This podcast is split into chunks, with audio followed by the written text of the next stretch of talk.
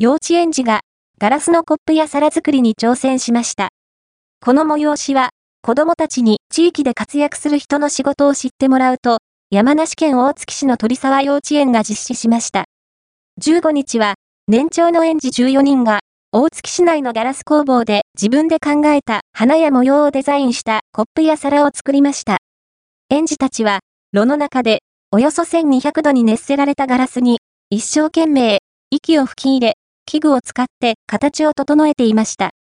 園児たち、楽しかった、